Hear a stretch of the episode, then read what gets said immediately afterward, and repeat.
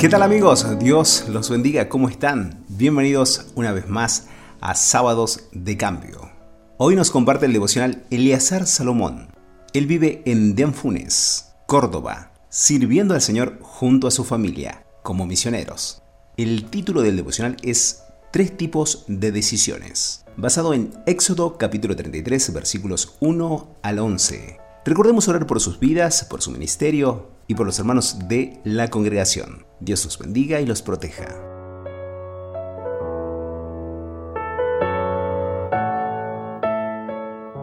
Vamos a considerar tres tipos de decisiones. En la lectura de Éxodo 33, 1 al 11, encontramos a un pueblo de Israel que se encuentra en una situación muy particular. Consideramos tres tipos de decisiones que podemos tomar en nuestra vida. Solo una de ellas nos va a guiar a un cambio verdadero, a una vida de triunfo espiritual, las otras solo nos mantendrán en una existencia mediocre o peor aún en el fracaso que podríamos llamar extremo. La primera es una decisión voluntaria equivocada. Dios declara en esta lectura que el pueblo de Israel es duro de servicio. Básicamente le dice a los dos millones de personas que son cabezas duras, tercos, necios, cabezones, o como quieras llamarle nuestra juerga normal. ¿Por qué? Porque en Éxodo 32, un capítulo antes, observamos la razón. A pesar de haber sido libertados por el nombre de Dios, por Jehová, ellos decidieron inventarse un Dios que los sacó de Egipto. ¿Acaso no experimentaron los milagros de las plagas, la columna de nube y el fuego, el cruce del mar rojo, etcétera? Sí, pero decidieron voluntariamente reemplazar a Dios por otra cosa básicamente un ídolo. Luego tenemos decisiones forzadas. El pueblo no se arrepiente, a pesar de la tontera enorme de crear un becerro de oro con sus propias manos y decirse a sí mismos que eso, recién hecho, era su Dios, los israelitas permanecen inmutables ante su horrendo pecado. En consecuencia, Dios les dice, quítense sus ropas de gala para que no los destruya. Quitarse los atavíos es una señal externa de arrepentimiento. Eso fue externa. Precisamente estas ropas habían sido obtenidas desde Egipto donde Dios les favoreció, haciendo que cada egipcio estuviera dispuesto a darle todo lo que ellos pidieran. De pobres esclavos pasaron a ser ricos ciudadanos de una nueva nación en un abrir y cerrar de ojos, pero solo por el temor de ser consumidos para siempre, tomaron la decisión de quitarse los vestidos finos para agradar a Dios. La señal de luto no fue voluntaria, fue forzada por conveniencia. En tercer lugar, encontramos una decisión de tipo trascendente. Dios les dijo en esta porción que su tabernáculo, la tienda donde se manifestaría su presencia, ya no estaría en medio del campamento, sino afuera de él. Moisés cada día iba al tabernáculo a conocer la voluntad de Dios. En cada ocasión, al ver la manifestación de la presencia divina, cada israelita se paraba a la puerta de su tienda y esperaba que Moisés finalizara este culto. Los ciudadanos acataban una especie de decisión religiosa, una clase de ritual diario. Sin embargo, una persona se distinguía en el pueblo, era Josué que en lugar de cumplir con un rito y solo esperar que Moisés finalizara el culto, se quedaba permanentemente en el tabernáculo. No lo hacía por obligación ni por religiosidad, sino por convicción. Muchos hicieron lo que debían hacer, pero Josué permanecía en el santuario porque lo quería hacer. Esa era su decisión trascendente. Reflexionemos.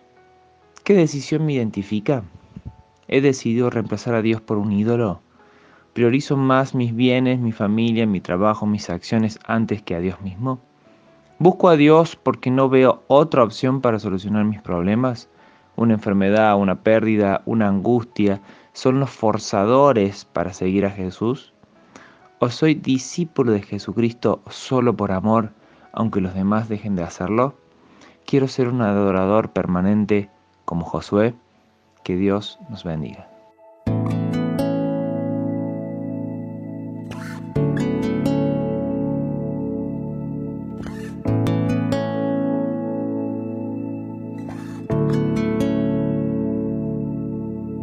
Si mis oraciones hablan más de mí, quiero disculparme. Se trata de ti.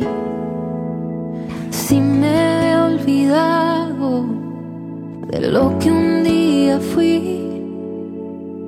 vuelve a recordarme que nada soy sin ti. Ven y llévame a la cruz, donde solo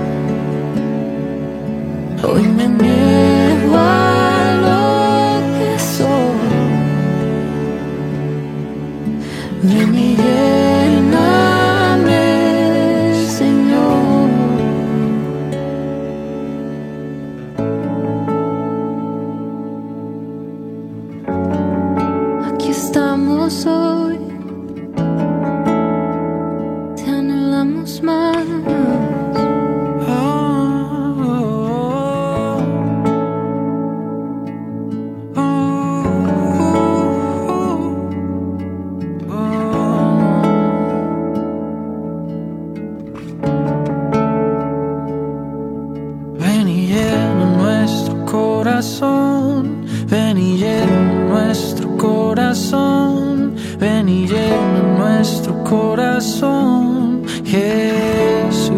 Es nuestra oración, Ven y llena nuestro corazón. Es nuestro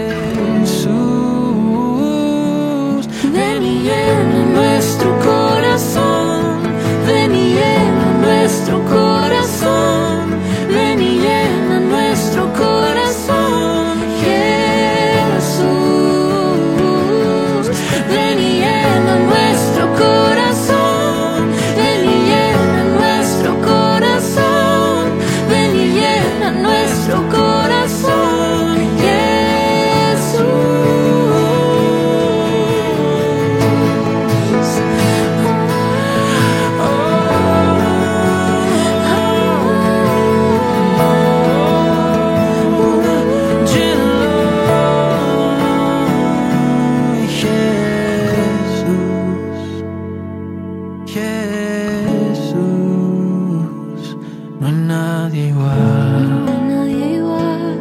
No hay nadie igual. Jesús, Jesús, no cambiarás, no cambiarás.